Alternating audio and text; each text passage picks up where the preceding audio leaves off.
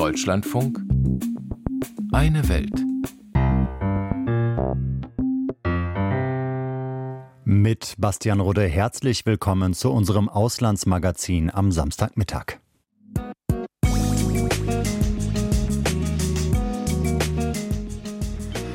Als erstes führt unsere Sendung gleich in das kleinste Land Mittelamerikas nach El Salvador. Dort sind morgen Präsidentschaftswahlen. Der junge Amtsinhaber dürfte bestätigt werden, weil er den großen Einfluss krimineller Banden zurückgedrängt hat. Doch der Preis dafür ist hoch. Weitere Themen. Femizide in Kenia. Frauen erheben sich gegen Gewalt. Drogen aus Syrien. Das Assad-Regime überschwemmt die Region mit Kaptagon. Und Umweltschutz in Mexiko. Der bekannte Ferienort Puerto Escondido kämpft gegen Plastikmüll.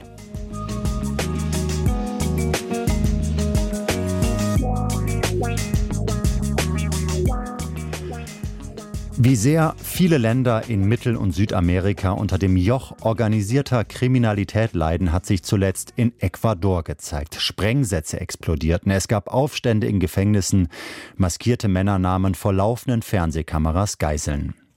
Besonders groß war das Problem lange Zeit auch in El Salvador. Das Land von der Fläche Hessens und mit einer Bevölkerung von gut sechs Millionen hatte eine der höchsten Mordraten weltweit bis dann im Jahr 2019 Nayib Bukele Präsident wurde, sehr jung mit damals 37. Unter ihm wird Kriminalität äußerst hart bekämpft, was aber zur Folge hat, dass auch tausende Unschuldige inhaftiert werden. Trotzdem gilt es als sicher, dass Bukele morgen bei der Präsidentschaftswahl einen deutlichen Sieg einfahren wird. Den Preis seines autoritären Stils nehmen viele Menschen offenbar in Kauf, damit ihr Leben sicherer wird, hat unsere Korrespondentin Anne Dämmer bei ihrem Besuch in El Salvador festgestellt.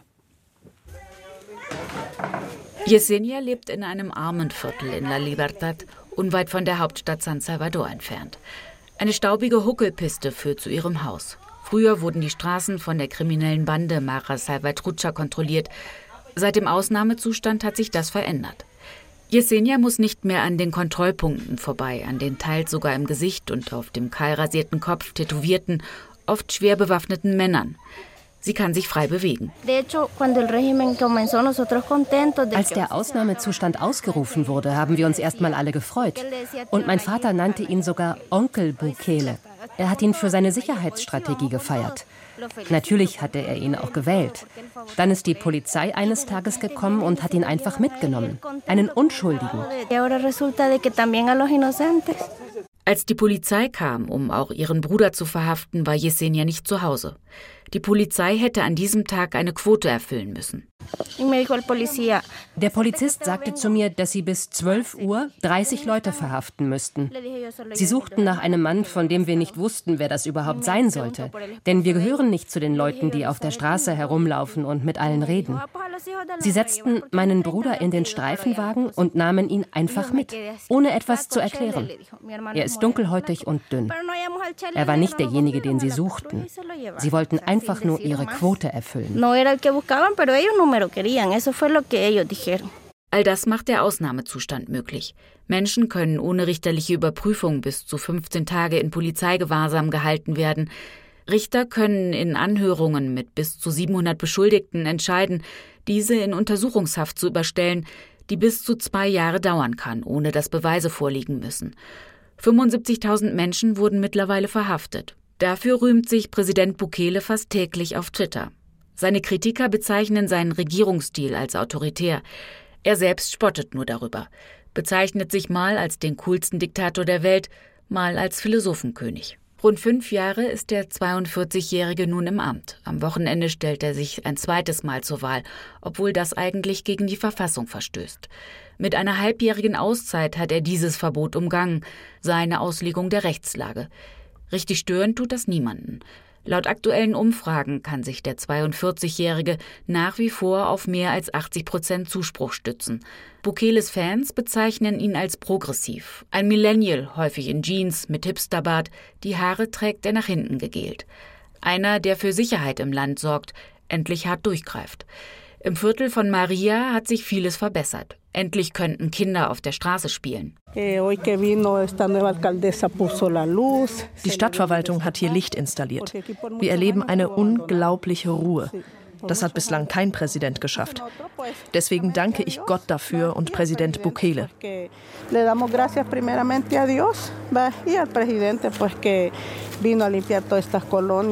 Maria heißt eigentlich anders. Sie will lieber unerkannt bleiben. Ein paar Bandenmitglieder würden sich nach wie vor in ihrem Viertel herumtreiben. In den Gefängnissen des Landes befinden sich tausende Unschuldige, wie Menschenrechtsorganisationen wie Christosal dokumentieren. 218 Menschen seien in der Haft gestorben. Mit dem Ausnahmezustand sind die zivilen Rechte beschnitten worden. Menschenrechte werden systematisch verletzt. Viele würden willkürlich verhaftet. Es sind vor allem Salvadorianer aus einkommensschwachen Schichten, aus den armen Vierteln des Landes, die in der Vergangenheit bereits Jahrzehnte unter den Banden gelitten haben, die nun unschuldig im Gefängnis landen. Und auch wenn eine Mehrheit der Menschen sagt, dass sie sich sicherer und freier fühlen, am Ende sei Bukeles Sicherheitsstrategie nicht nachhaltig, kritisiert die Menschenrechtlerin Ruth Lopez von Cristosal. Pero también la ciudadanía sabe auch die Bürger selbst wissen, dass die Banden immer noch auf der Straße sind. Sie sind immer noch in ihren Vierteln. Einige sind möglicherweise an andere Orte umgezogen, aber viele Bandenchefs sind immer noch frei. Auch wenn die Beschneidung von wesentlichen zivilen und Menschenrechten in Zukunft auch sie treffen könnte, Maria wird auch dieses Mal wieder für Bukele stimmen.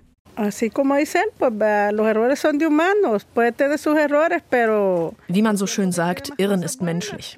Er hat sicherlich auch Fehler gemacht, aber es überwiegt das Gute. Sicherlich gibt es auch Unschuldige im Gefängnis, aber ohne ihn wäre unser Land jetzt nicht frei von Kriminellen. Im Zentrum der Stadt findet an diesem Tag eine Demonstration statt. Auch Reina Maribel Amaya ist darunter. Rund 70 Demonstrantinnen und Demonstranten haben sich versammelt. Es war der 14. Mai 2022, als ihr Sohn Jorge Luis verhaftet wurde. Unter der Woche hat er als Maurer gearbeitet, am Wochenende Englisch an einer Privatschule studiert. Sein Traum war es, mal in den USA zu arbeiten. Auf dem Bild sieht er aus wie ein Konfirmand. Gebügeltes weißes Hemd, Krawatte, schwarze Anzugshose. Strahlend hält er sein Englischdiplom in die Kamera. Am vergangenen Montag wurde mein Sohn in ein Krankenhaus gebracht. Eine Nachbarin, die selbst vor dem Gefängnis auf ihren Sohn wartete, weil sie hoffte, Informationen zu bekommen, hat ihn gesehen. Er sei ganz blass und unterernährt gewesen. Mein Sohn ist krank. Und der Regierung ist egal, ob sie im Gefängnis sterben. Wir sind keine Verbrecher, das haben wir nicht verdient. Reina Maribel Amaya wird zu den wenigen gehören, die für die Opposition stimmen werden, um ein Zeichen zu setzen. Dass der Präsident mit einer überbordenden Mehrheit wiedergewählt werden wird, weiß sie.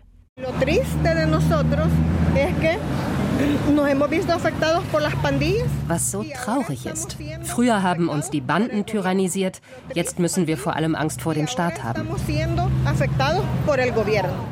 Jeden Tag hofft sie, dass ihr Sohn endlich entlassen wird. Anne Dämmer berichtete aus El Salvador. Dort sind morgen Präsidentschafts- und Parlamentswahlen. Weitere Informationen dazu gibt es in aller Ausführlichkeit heute bei uns im Deutschlandfunk in der Sendung Hintergrund ab 18.40 Uhr.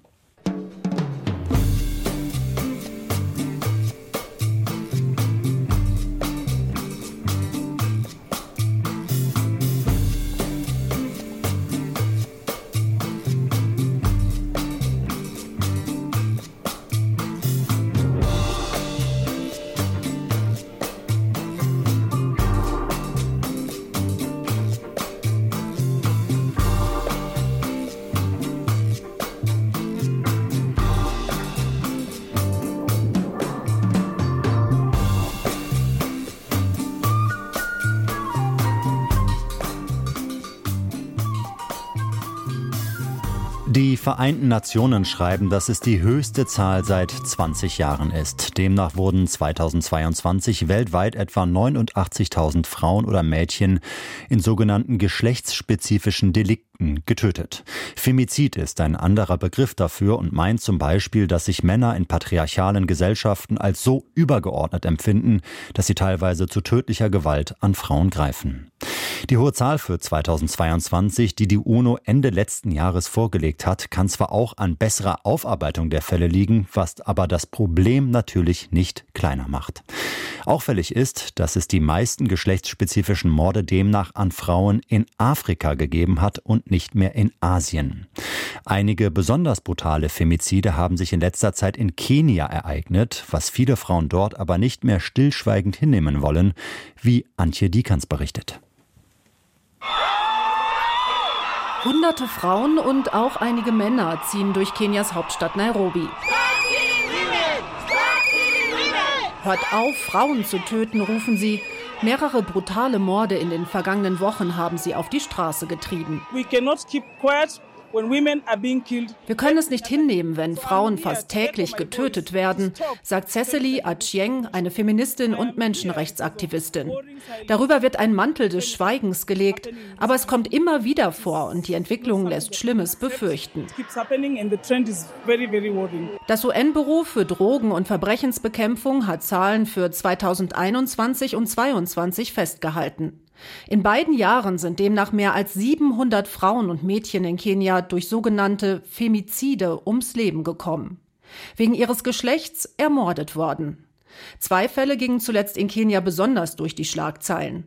Junge Frauen, die tot in Airbnb-Wohnungen gefunden wurden. Eine von ihnen Studentin, die andere eine bekannte Social-Media-Persönlichkeit.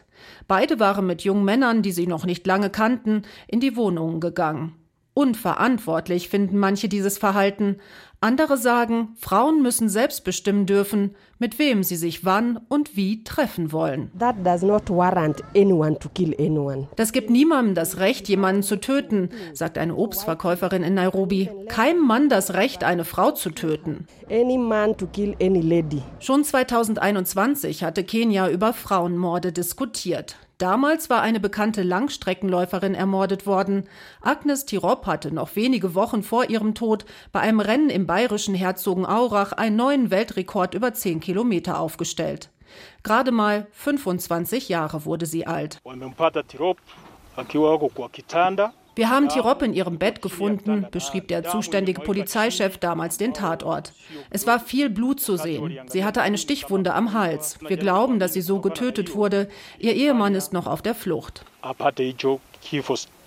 Inzwischen steht der Mann zwar vor Gericht, wurde aber noch nicht verurteilt. Ein Grund für die Wut der Frauen.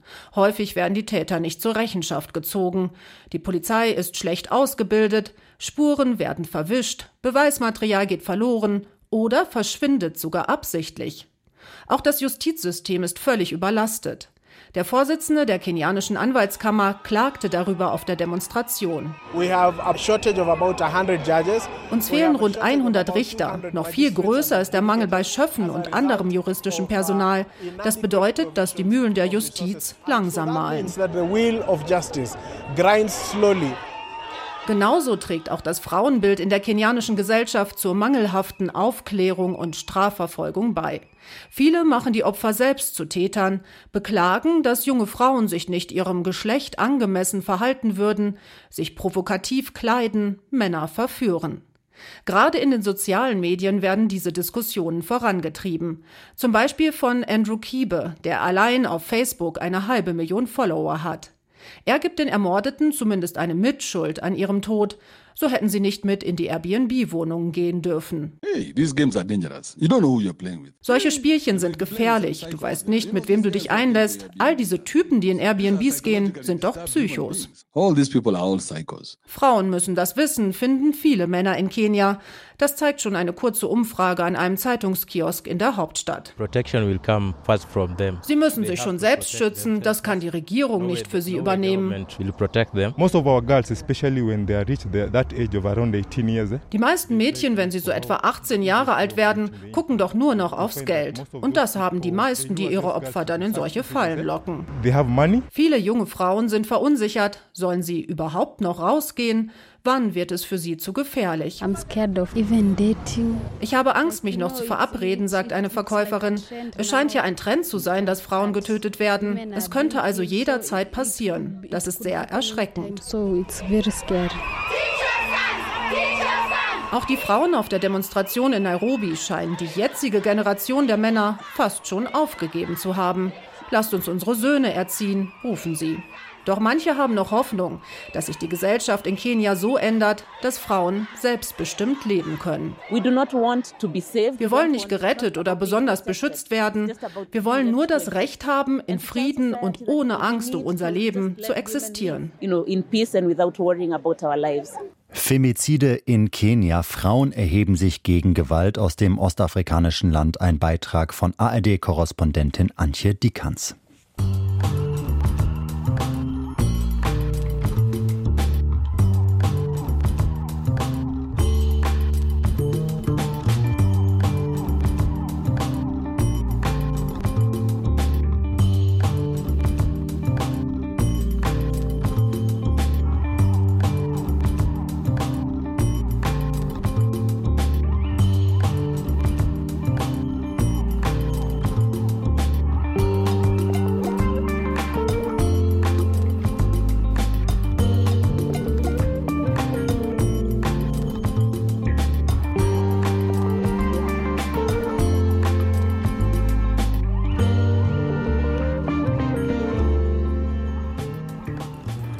Als Vergeltung für den Tod dreier US-Soldaten hat das amerikanische Militär letzte Nacht Angriffe geflogen, die unter anderem pro-iranischen Milizen in Syrien galten. Drei Länder in einem Satz. Allein das zeigt, wie kompliziert die Machtverhältnisse sind in dieser Region der Welt, zumindest hier aus unserer Perspektive. Fest steht, dass dem syrischen Machthaber Bashar al-Assad in diesem Gefüge eine nicht unerhebliche Rolle zukommt. Vor 13 Jahren brach in seinem Land ein Krieg aus, den Assad bis heute mit äußerster Härte führt. Deswegen war er zeitweilig international nahezu isoliert. Das aber hat sich mittlerweile geändert. Assad macht wieder Staatsbesuche. Letztes Jahr durfte Syrien zurückkehren in die Arabische Liga. Als einen der Gründe dafür sehen Beobachter die verdeckten Geschäfte Assads und zwar mit Drogen. Offenbar überschwemmt das syrische Regime die gesamte Region mit Kaptagon, einem stark süchtig machenden Aufputschmittel. Die Geschäfte damit spülen mutmaßlich Geld in Assads Kriegskasse und dienen ihm als politisches Druckmittel auf Nachbarländer wie zum Beispiel den Irak. Dort beginnt der Bericht unseres Korrespondenten Thilo Spanel. Unter großen Schirmen, die vor der Sonne schützen, bieten Händler Bücher, Schreibwaren und allerlei Kleinkram an. Es ist die berühmte Mutanabi-Straße in Bagdad. An diesem Tag sind nur wenige Kunden unterwegs. In einem fast leeren Café sitzt Maher. Der 27-Jährige trägt eine faltenfreie Hose und ein ordentliches, weiß-grün gestreiftes T-Shirt. Wie ein Drogenabhängiger sieht er nicht unbedingt aus.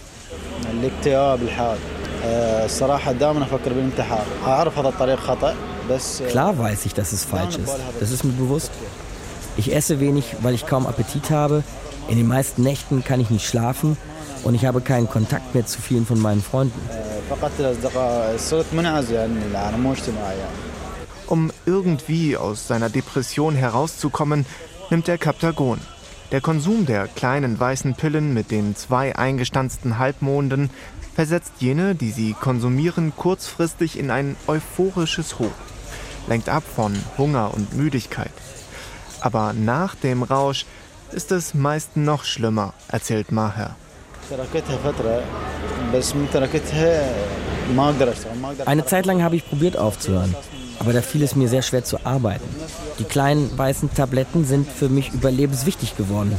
Ich wünschte, ich könnte davon wegkommen, aber es klappt einfach nicht.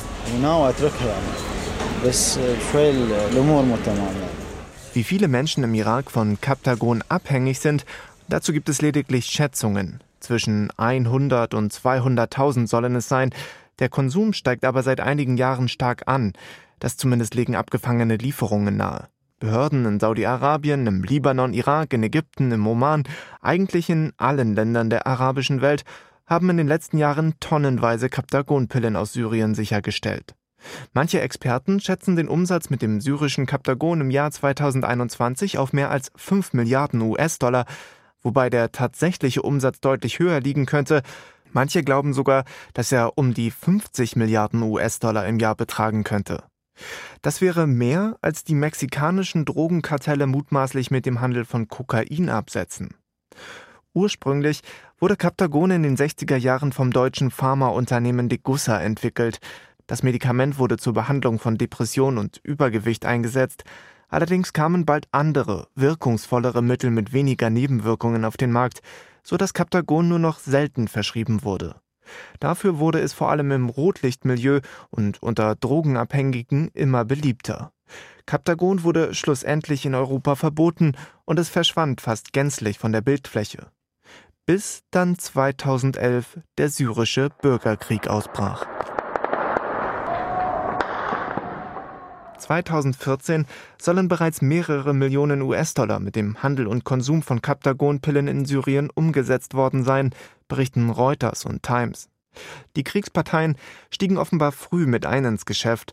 Durch die Einnahmen, die aufständische Dschihadisten, aber auch die syrische Armee bei der Produktion und dem Verkauf der Drogen in den Nachbarländern und in den Golfstaaten erzielten, sollen sie zum Beispiel Waffen und Munition gekauft haben.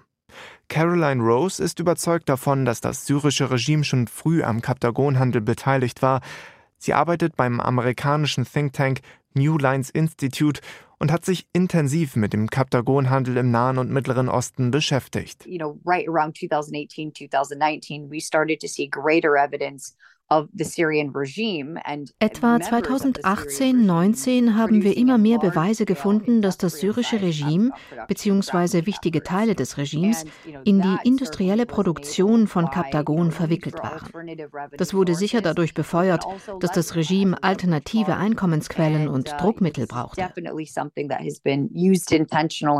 but then also as an alternative revenue stream for the regime. Es waren meist Vermutungen, die Syrien und den Assad-Clan in den letzten Jahren mit dem Kaptagon-Handel in Verbindung brachten. Handfeste Beweise waren lange rar. So waren zum Beispiel die meisten Lieferungen auf den Hafen von Latakia zurückzuführen, und der steht seit jeher unter der Kontrolle des syrischen Regimes.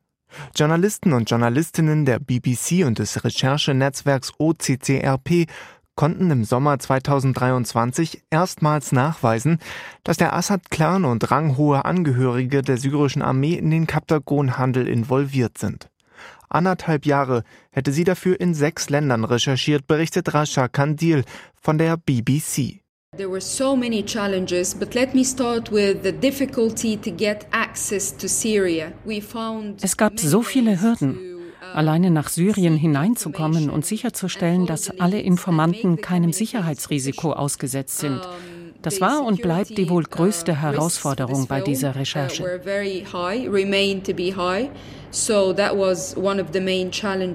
Laut dem Bericht von BBC und OCCRP soll demnach vor allem die sogenannte vierte Division die Produktion und den Handel in Syrien koordinieren eine Elitetruppe innerhalb der syrischen Armee, die offiziell den Auftrag hat, die Regierung zu schützen. Vor externen Gefahren, aber auch internen Umsturzversuchen. Angeführt wird die vierte Division von Maher al-Assad, dem jüngeren Bruder des syrischen Präsidenten Bashar al-Assad. Unter ihm soll eine Art Parallelstaat entstanden sein, der Produktion und Handel von Kaptagon koordiniert. Die meisten der simplen Aufgaben werden dabei an lokale Schmuggler ausgelagert, so soll ein verzerrtes Bild entstehen, dass Drogenhandel und Regime eigentlich gar nicht direkt miteinander in Verbindung stehen. Dieses Bild hält sich offenbar aber längst nicht mehr. Das deutsche Bundeskriminalamt zum Beispiel bezeichnet es als offenes Geheimnis, dass die syrische Regierung am Kaptagonhandel beteiligt ist. Thilo Spanhell berichtete.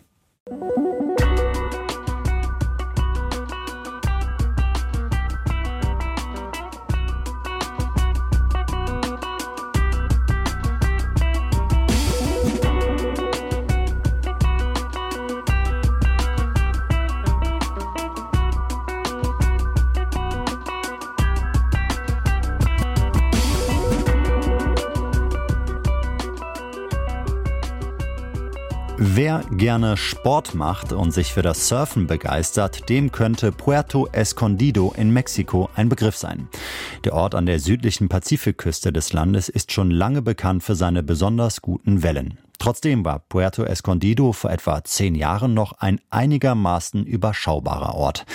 Und das hat sich allerdings drastisch geändert, aus verschiedenen Gründen. So hatte Mexiko zum Beispiel während der Corona-Pandemie einigermaßen lockere Einreiseregeln. Außerdem treibt die Regierung den Tourismus im Land voran, unter anderem durch den Ausbau von Straßen, Bahnlinien und Flughäfen. Ganz zu Ende gedacht ist das Ganze aber offenbar nicht. Wo zum Beispiel der Müll der Touristen hin soll und die Abwässer, das weiß keiner so recht.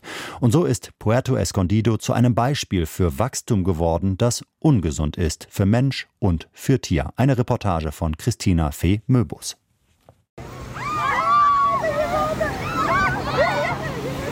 Die Touristinnen und Touristen am Strand von Puerto Escondido sind durch die Bank entzückt. Sie haben gerade jeweils eine Handteller große Baby-Meeresschildkröte in kleinen Schälchen aus Kokosnuss an den Strand gebracht und sie in die Freiheit entlassen. Die Jungtiere sind frisch aus ihren Eiern geschlüpft. Sie kriechen behäbig die letzten Meter eigenständig ans Wasser, bevor sie dann in den Pazifik treiben und in ihr Leben als Meeresschildkröten starten. Yeah, I'm happy.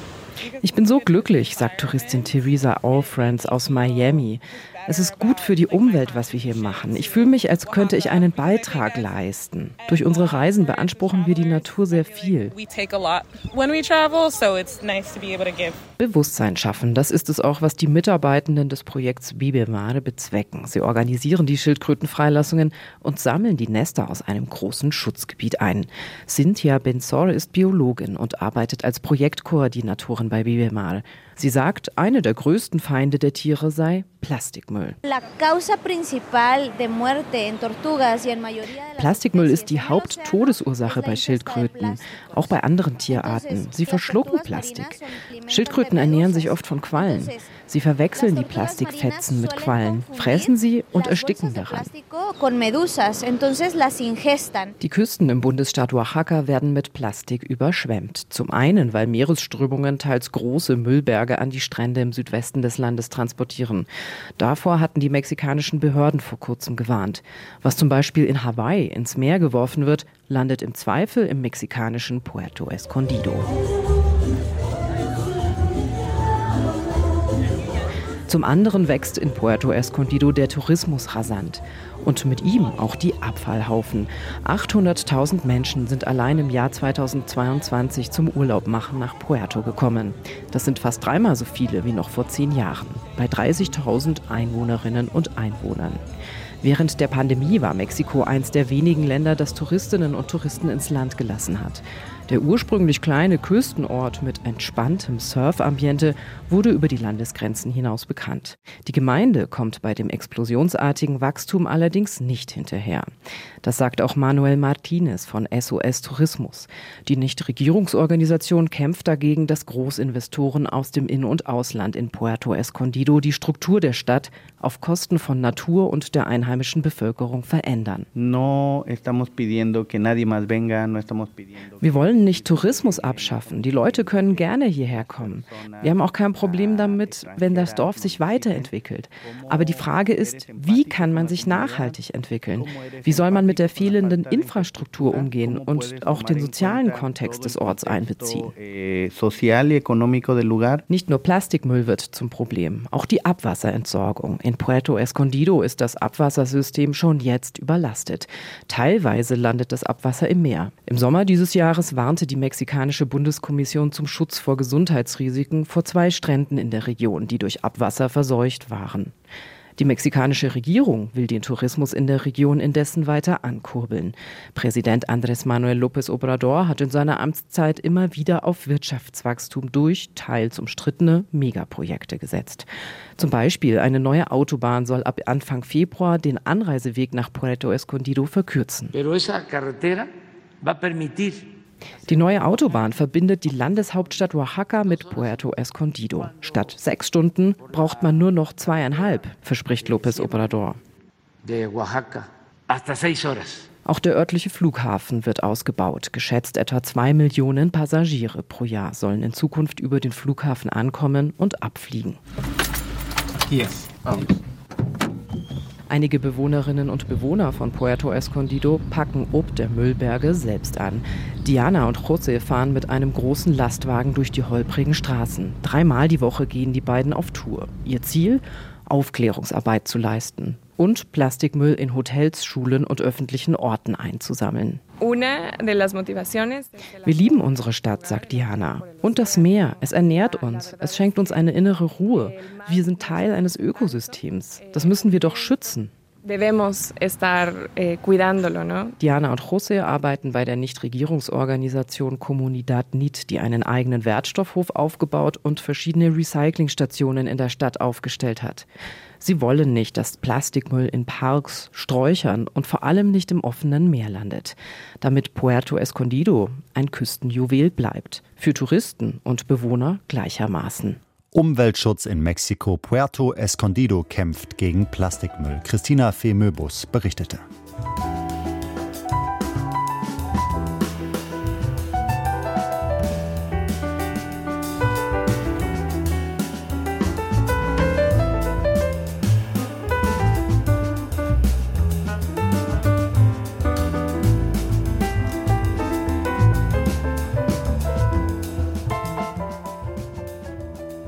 Das war das Auslandsmagazin Eine Welt im Deutschlandfunk, dieses Mal mit Beiträgen aus El Salvador, aus Kenia, über Syrien und aus Mexiko.